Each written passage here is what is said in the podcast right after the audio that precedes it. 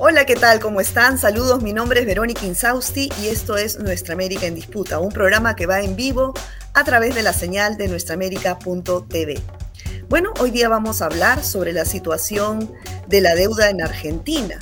Vamos a retomar este tema, ya lo hemos visto en anteriores oportunidades cuando se estaba negociando el gobierno de eh, Fernández con el Fondo Monetario Internacional, eh, finalmente llegaron a un acuerdo y eh, hace unas semanas los senadores del Frente de Todos presentaron un proyecto de ley para crear un fondo de emergencia para pagar la deuda con el Fondo Monetario Internacional, pero esta deuda cómo sería financiada, digamos, con el dinero fugado del país y no declarado.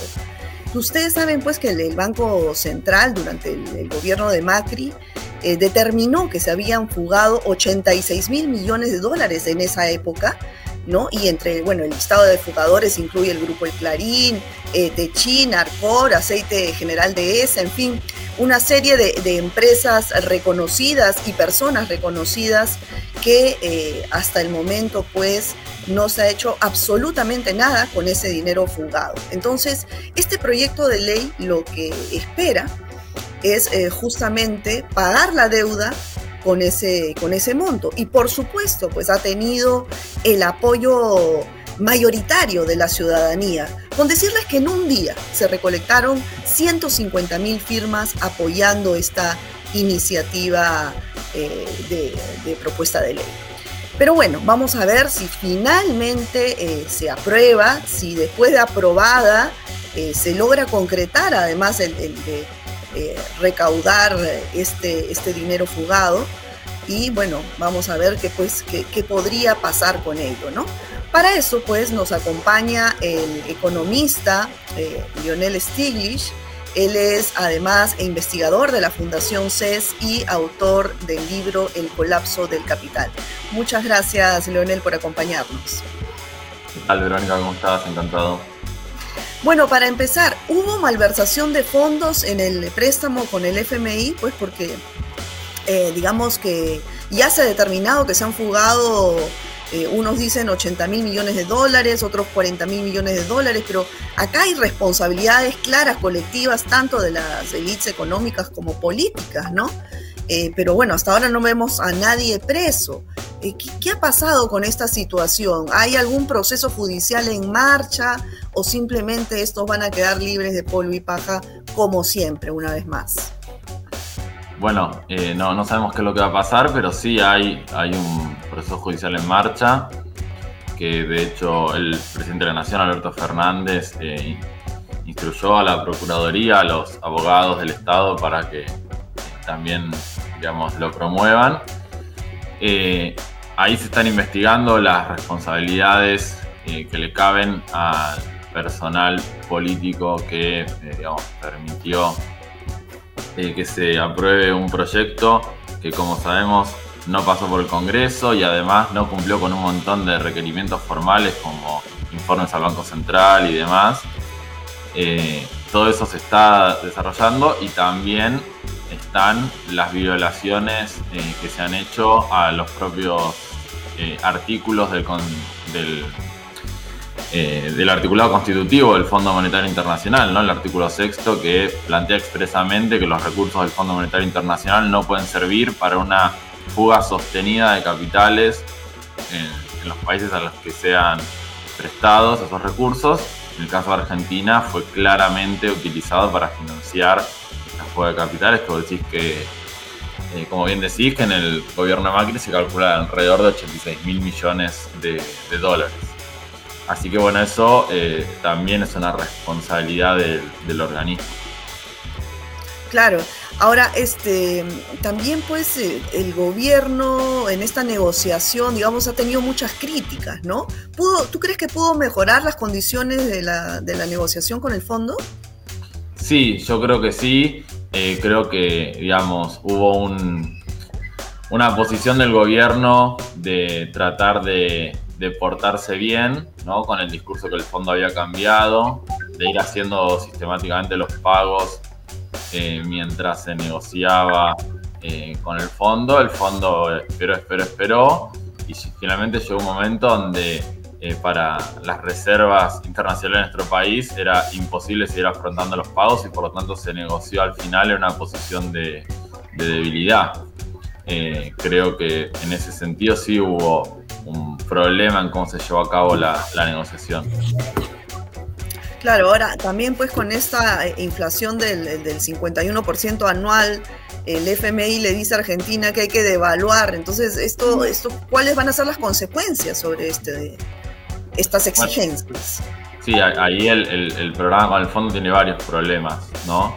Eh, uno de ellos es que supuestamente hablan de un enfoque multicausal de la inflación, pero la única medida que toman eh, realmente es una política monetaria contractiva, ¿no? Con suba de tasas de interés eh, y, control de, los, de la base monetaria, de, de las emisiones, con metas de, emisión que restringen la política, la soberanía monetaria del Banco Central y después eh, no, no, se toman otras medidas eh, para controlar la inflación y sí se, se, plantea esto que decís, la devaluación, ¿no?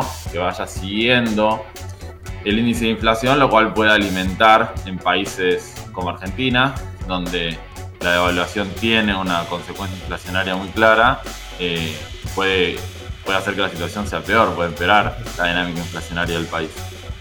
Claro, y este acuerdo de facilidades extendidas eh, para pagar la deuda, ¿tú crees que se vaya a poder cumplir? Eh, no, eh, digamos, hoy, hoy en día las, digamos, a ver, los compromisos con el fondo siempre están sujetos a una negociación y puede ser que eh, se pidan lo que se llaman los waivers, ¿no? Los, perdones eh, y que se recalibren las metas y demás. Eh, de hecho, el acuerdo este fue hecho antes de la guerra en Ucrania, con lo cual pensar que hoy en día con la inflación internacional que hay, con el aumento de precios de alimentos y precios de la energía que hay, se van a poder cumplir esas metas es imposible. Es decir, Argentina va a tener que aumentar la carga de subsidios, eso va a aumentar el déficit fiscal. Eh, Argentina va a tener que tomar otras medidas si quiere controlar la inflación, porque el aumento de los precios de los alimentos es muy alto. Entonces, eh, claramente, digamos, las metas no se van a poder cumplir. Después, si eh, finalmente se recalibran esas metas, se cambian y se adaptan a la nueva situación, puede ser que el acuerdo continúe, eh, pero para eso es necesario que del otro lado, del lado del fondo, haya una, una disposición a cambiar esos, objetivos. Claro, bueno, además, este, como tú bien dices, ahora pues son otras, otras condiciones, otra coyuntura económica internacional. Entonces, eh, ¿se podría quizás volver a, negociar, a mejorar las condiciones de, esta negociación? Bueno, Podría ser, ahí el problema es que las últimas declaraciones del Fondo Monetario Internacional han sido que las metas se mantienen, ¿no? Entonces, lo que decíamos en condicional recién se transforma en un problema y parece ser que quiere aprovechar el fondo de esta situación para apretar el torniquete y hacer que, el ajuste en Argentina sea mayor.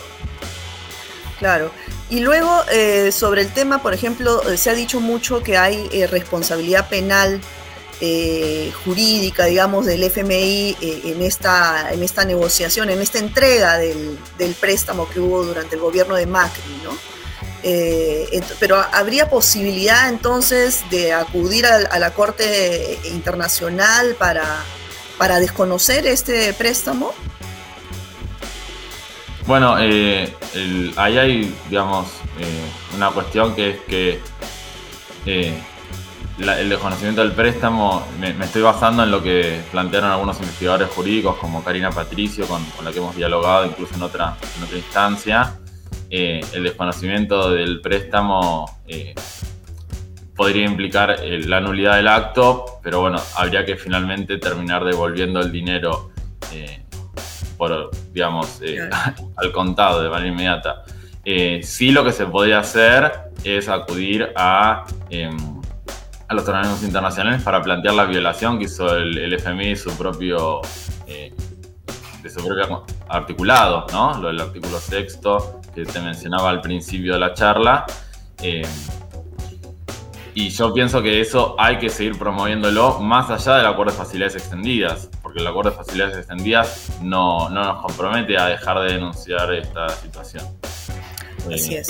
Bueno, eh, Leonel eh, está también ya, ah, se ha sumado a esta conversación Fernanda Vallejos. Muchas gracias Fernanda por acompañarnos. Ella es economista, ex diputada del Frente de Todos y además, bueno, una de las primeras en denunciar que este dinero fugaba durante el gobierno de Macri y también denunciar las responsabilidades del FMI. Gracias, eh, Fernanda. No, por favor, muchas gracias por la invitación. Bueno, tú eh, has dicho que esto es una estafa, ¿no? Eh, y que bueno, hay una responsabilidad de las élites, eh, tanto políticas como económicas en esto, pero no hay nadie preso. ¿Por qué? Bueno, es una pregunta que acumula décadas en la Argentina, ¿no? Porque no es la primera vez que tenemos una situación fraudulenta en torno de la contratación de deuda pública externa de hecho, mm, no sé si ustedes lo recuerdan, pero la deuda que contrató la última dictadura cívico-militar quedó probado en sede judicial y se detectaron más de 475 ilícitos en el marco de esa deuda que incluyó en aquel momento la nacionalización de la deuda de las empresas privadas que operaban en la Argentina. Es decir, que tenemos una larga tradición de delitos que se cometen para favorecer el endeudamiento externo de la Nación y este stand-by del 2018 que contrató Macri con el Fondo Monetario lamentablemente no ha sido la excepción eh, por eh, las desprolijidades que hubo en materia procedimental en lo que compete a los funcionarios locales y eh, fundamentalmente en lo que nosotros hemos venido poniendo el acento tiene que ver con las responsabilidades del Fondo Monetario que configuran porque se violó el estatuto del Fondo Monetario, porque no se cumplieron las obligaciones que el Fondo Monetario como organismo especializado del sistema de Naciones Unidas tiene, y eso para el derecho internacional es un acto, son una serie de actos en realidad considerados ilícitos. Por eso hemos sostenido y sostenemos, de hecho estamos el próximo martes presentando aquí en la Feria del Libro en la Argentina eh, una obra que hemos escrito conjuntamente con Alejandro Olmos Gaona, que es el hijo eh, de Alejandro Olmos, que fue justamente quien impulsó aquella primera causa por la deuda de la dictadura. Eh, donde seguimos insistiendo en la pertinencia de que el Estado argentino acuda al que consideramos, y, en esto hay un consenso unánime de los juristas que, sostienen esta posición, eh, que es la Corte Internacional de Justicia, vos lo decías, ¿no? Es el ámbito que corresponde, obviamente en el marco de eh, una, una geopolítica de la deuda en definitiva que debería construirse en las Naciones Unidas, porque esto tiene que ser elevado, la petición de una eh, opinión consultiva eh, ante la Corte Internacional debe ser elevada por la Asamblea de la ONU y esto es parte de una estrategia que nosotros consideramos vital y que siempre hemos reclamado en el marco de estas negociaciones, la necesidad de que la Argentina se dé una geopolítica de la deuda, como en su momento llevamos adelante una batalla muy importante contra los fondos buitres. Ustedes se acordarán en los años 2014-2015 cuando justamente eh, la presidenta en ese momento y actual vicepresidenta se negó a aceptar la extorsión de estos especuladores globales, incluso en aquel momento tan eh, de cimbronazo para nosotros cuando retuvieron la fragata Libertad, que fue un tema con muchísima resonancia. También en ese momento, fíjate que este, cómo, cómo se repiten las posiciones, en aquel momento quienes eran oposición política y luego fueron gobierno y contrataron este empréstito con el Fondo Monetario del que estamos discutiendo, también eh, desacreditaron el derecho internacional y pedían que la Argentina le pague inmediatamente a los buitres lo que reclamaban para poder recuperar la fragata. La presidenta en ese momento se negó a esa extorsión validó la importancia del derecho internacional público, acudió al Tribunal Internacional del Derecho del Mar y efectivamente nos dio la razón el Tribunal Internacional y la Argentina pudo recuperar la fragata sin pagarle a los buitres. Bueno, después vino Macri, le pagó a los buitres y ahí comenzó este nuevo ciclo de endeudamiento en el que hoy lamentablemente estamos entrampados otra vez los argentinos y las argentinas.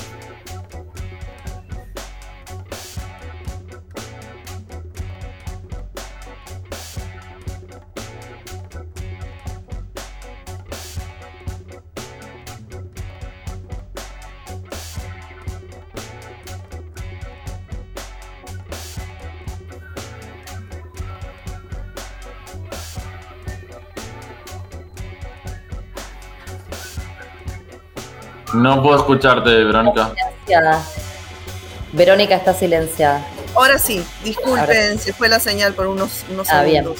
Sí, eh, Fernanda, eh, te, seguía, eh, pero tú planteas también que no solamente se cometió delito a, nivel interno por las élites políticas económicas, sino también el Fondo Monetario Internacional. Le preguntaba al principio del programa a Leonel sobre esto. ¿Hay posibilidades de que Argentina, al haber estas irregularidades desde el FMI, pueda desconocer la deuda o en todo caso mejorar la negociación? Indudablemente, nosotros eh, siempre hemos creído desde el comienzo de las negociaciones que llevar adelante esta estrategia y poner sobre la mesa en definitiva todas las cartas que la Argentina tiene para jugar eh, hubiera favorecido indiscutiblemente un marco negocial mucho más favorable para la Argentina. Eh, entendemos además que como consecuencia de una opinión consultiva ante la Corte Internacional de Justicia, si el Estado argentino hiciese esto que entendemos que es un deber además, ¿no? porque es el deber de defensa del interés nacional, eh, cuando hay una deuda fraudulenta de por medio, por un monto además absolutamente importante que eh, socava las posibilidades de desarrollo de nuestro país y de nuestro pueblo por muchísimas décadas. Em, entonces entendemos que esto también podría derivar en una reparación para la Argentina, siempre conforme a lo que dicta el derecho internacional público. Si la Corte Internacional de Justicia le diera la razón a la Argentina eh, y quedara determinado que efectivamente el Fondo Monetario Internacional incurrió en una serie de ilícitos para el derecho internacional público, entonces la Argentina como país damnificado debería ser reparado por el Fondo Monetario Internacional y esto ya desde el vamos implicaría una mejora en las condiciones eh, o si se quiere, para ponerlo en, palabras sencillas, sería el equivalente a un recorte sobre el monto del capital adeudado, ¿no?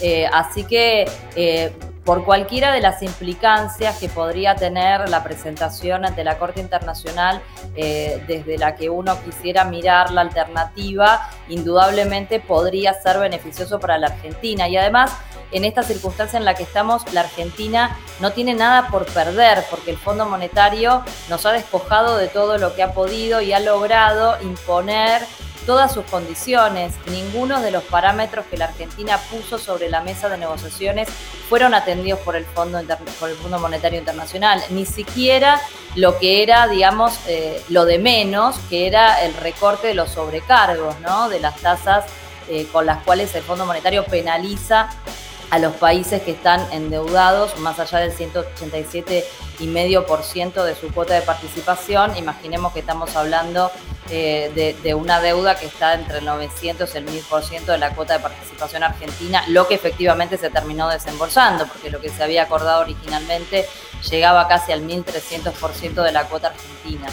Eh, así que creemos que hay que insistir con este camino y que independientemente del acuerdo que se ha alcanzado y que ha sido refrendado por el Congreso de la Nación con una mayoría de legisladores y legisladoras que ha convalidado este pacto con el Fondo Monetario Internacional, creemos que este camino no está cerrado, que la instancia internacional sigue siendo válida y que además es absolutamente importante la construcción, este, como decía antes, de una geopolítica de la deuda que es eh, como cuestionado algo que está también involucrado en la estrategia de ir a la Corte Internacional de Justicia.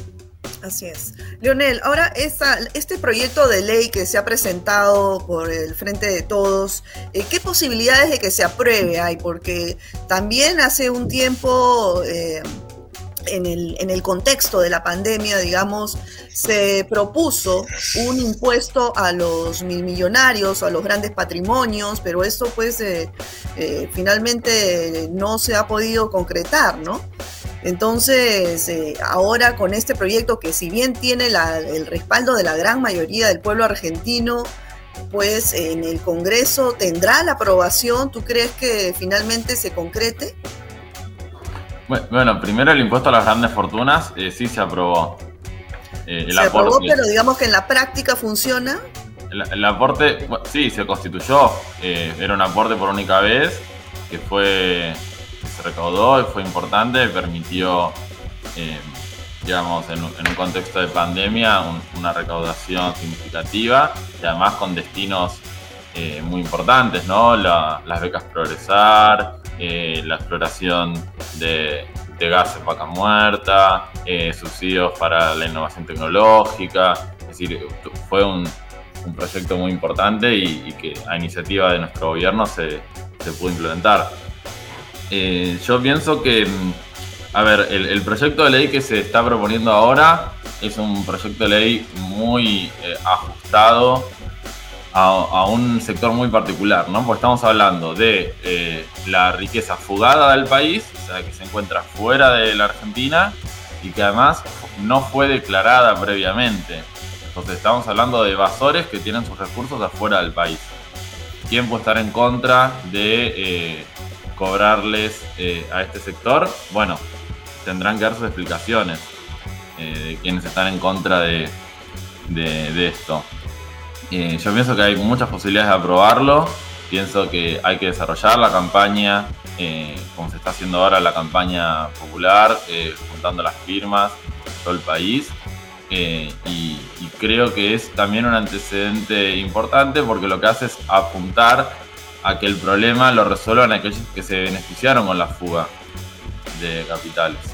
¿Y cómo, lograr esto? Porque, claro, del proyecto de ley sería bueno, o sea, se aprueba, pero el segundo paso y el más importante es concretar, traer, los capitales fugados, ¿no? Bueno, ahí, ahí hay una reglamentación que va a tener que estar a cargo de la administración fiscal, eh, que de hecho el proyecto de ley promueve la realización de acuerdos de información, de, de transferencia de información, aquellos acuerdos adicionales que haya que hacer, porque ya hay algunos acuerdos de, eh, intercambio de información. Eh, se tienen que se tienen que identificar quiénes son esas personas físicas o jurídicas y, aplicarles, digamos, el, tributo, ya sea si, si esas personas, eh, digamos, se allanan o no, si colaboran o no, si plantean ellos que lo van a pagar, hay distintos tributos. Eh, el 20% si antes de que la FIP los identifique ellos se presentan para pagarlos y una vez que la FIP los identifica y se allanan a eso el 35% y si no, si la, la FIP los tiene que intimar el 50%. Eh, con lo cual, eh, sí, sí, eso es totalmente viable operativamente también. y, bueno, y otra cosa importante, no es un detalle menor, es que el fondo este que se constituye se constituye en dólares. Porque tengamos en cuenta que el gobierno de Macri dolarizó también la deuda. Antes del gobierno de Macri la deuda era aproximadamente un 60% en moneda extranjera. Con el gobierno de Macri llegó a tocar el 80, ahora estamos en 70 y algo por ciento de deuda en moneda extranjera. Esto es un gran problema para una economía como la Argentina. Y este fondo se constituye directamente en dólares, o sea que es necesario que aquellos que tienen la riqueza afuera eh, eh, contribuyan a este fondo con la alícuota designada en, moneda extranjera, en una cuenta que, la FIP disponga. Así es. Bueno, se nos ha ido, ya estamos sobre el tiempo, pero yo quiero hacerte una última pregunta, Fernanda. Eh, te escuché en una entrevista anterior que decías que la clase política argentina había perdido una gran oportunidad eh, con, el, con el pueblo argentino. Entonces, eh, quiero que mm, nos cuentes, nos explayes un poco más sobre esto. ¿A qué te refieres con haber perdido una gran oportunidad? Bueno, evidentemente hubo un acuerdo transversal eh, dentro de, una mayoría de, de la dirigencia política local que convinieron en aprobar este acuerdo eh, una minoría obviamente que la rechazó, pero mayoritariamente este acuerdo salió aprobado en el Congreso y ya estamos empezando a sentir eh, los impactos negativos.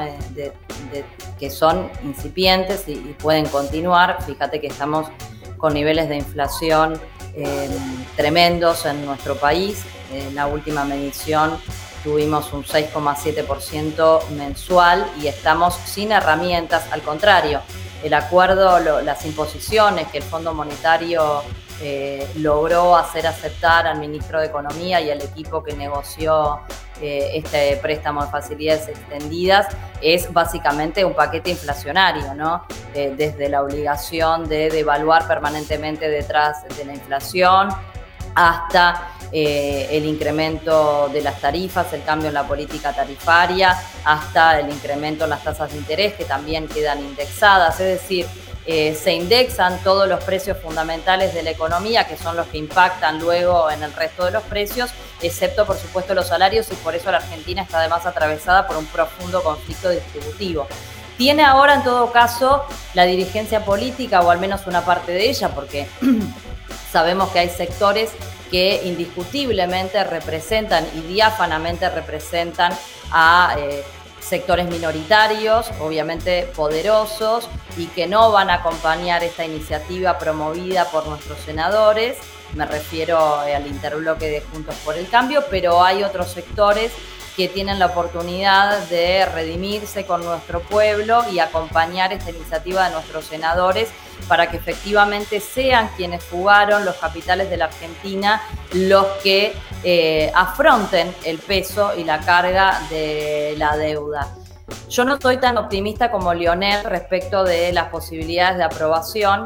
Eh, no quiere decir que no pueda aprobarse, pero creo que es muy crucial la campaña que se está desarrollando en nuestro país en estos días y la activa movilización de nuestro pueblo, porque es la movilización del pueblo la que puede perforar en la conciencia de ciertos sectores de la dirigencia política para que finalmente se conmuevan ante el dolor de nuestra gente y terminen votando esta ley para que no sea justamente el pueblo trabajador y los más vulnerables los que como siempre tengan que afrontar una carga de la deuda que es absolutamente insostenible, mucho más en las condiciones socioeconómicas que hoy tiene la Argentina con un 40% de pobreza y cuando uno va a mirar la pobreza integrada, la pobreza estructural, niveles de pobreza por encima del 50%.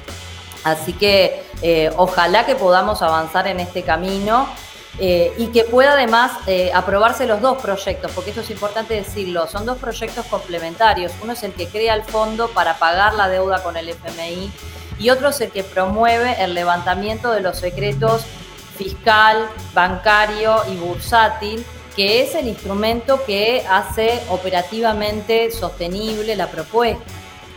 Pensemos que Hoy el Banco Central tiene toda la información respecto de quiénes fueron eh, durante cada uno de los periodos quienes fugaron divisas de la Argentina, de la misma manera que la FIP tiene la información de quiénes son los que tienen declarados fondos en el exterior y por qué montos. Del simple cruzamiento de esa información, que nosotros no podemos hacerlo nominalmente, pero sí lo hacemos como ejercicio económico y en un gran agregado, sabemos que el 70% de los fondos de los argentinos registrados contablemente por el INDEC eh, y que obviamente constan en la contabilidad del Banco Central de la República Argentina, no están declarados ante la FIP. Entonces, el cruzamiento de la información permite fácilmente saber al Estado argentino si no fuera por los secretos que impiden la cooperación entre, entre organismos del propio Estado, ¿no? Fijémonos qué locura, a qué nivel llega la custodia eh, en este sistema en el que vivimos de los privilegios de los poderosos, que los organismos de un mismo Estado nacional no pueden cooperar entre sí y contar con la información. No estamos hablando de abrir la información al público, sino que los organismos puedan tener, por ejemplo, el Banco Central la información que tiene la FIP o la FIP la información que tiene el Banco Central o la UIF reunir toda la información eh, y poder articular una política coherente y efectiva para que este tipo de ilícitos dejen de producirse además porque este es el defecto secundario que tiene este proyecto. No es solamente pagar la deuda del FMI, sino desalentar que este tipo de criminalidad económica que tanto daño hace no solamente a la Argentina, sino a todas las economías latinoamericanas y del sur o van en general,